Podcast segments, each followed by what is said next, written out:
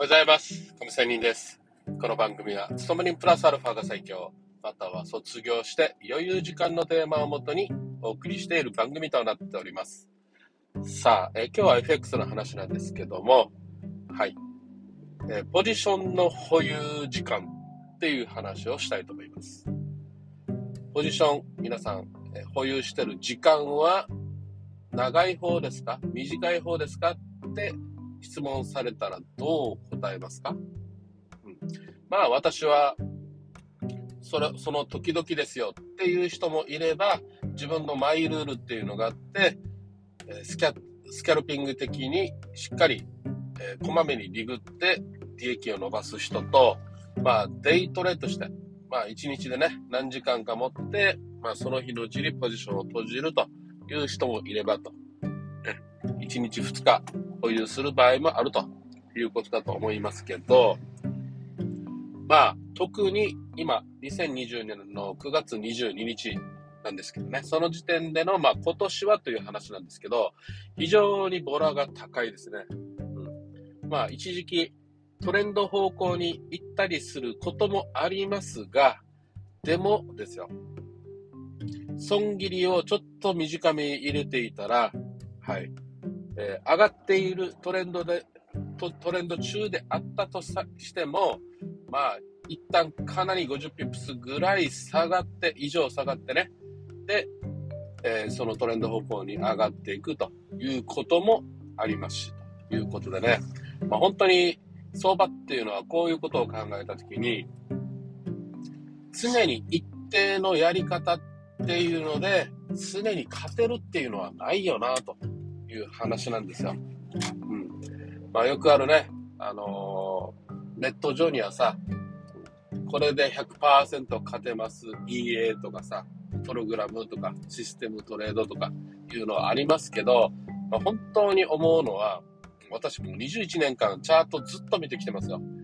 もう本当にすごい100年に一度の大下落の時期もあれば、こういう円安時期のね、一方方向の時期もあれば、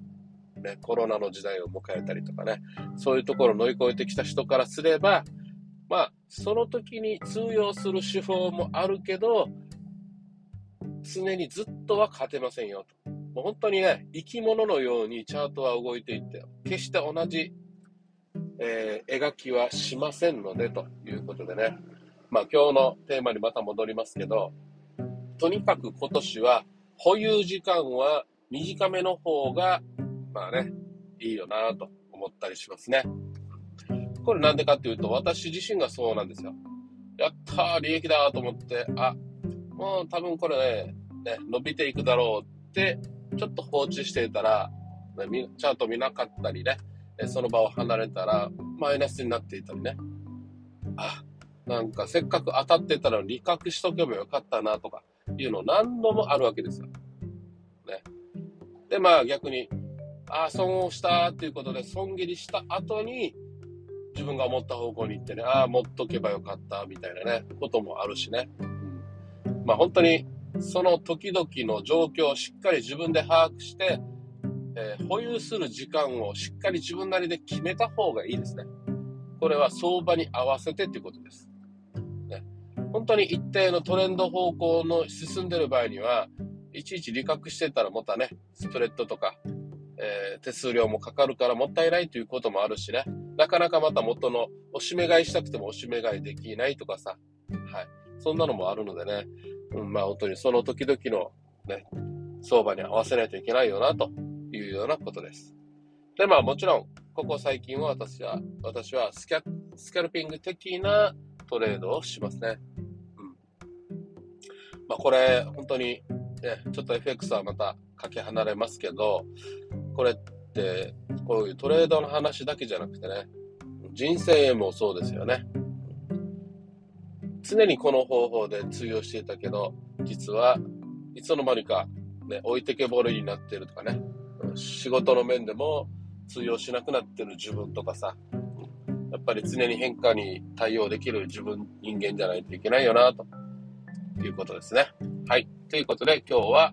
ポジションの保有時間っていう話をしてみました。それでは、良い一日を。See you!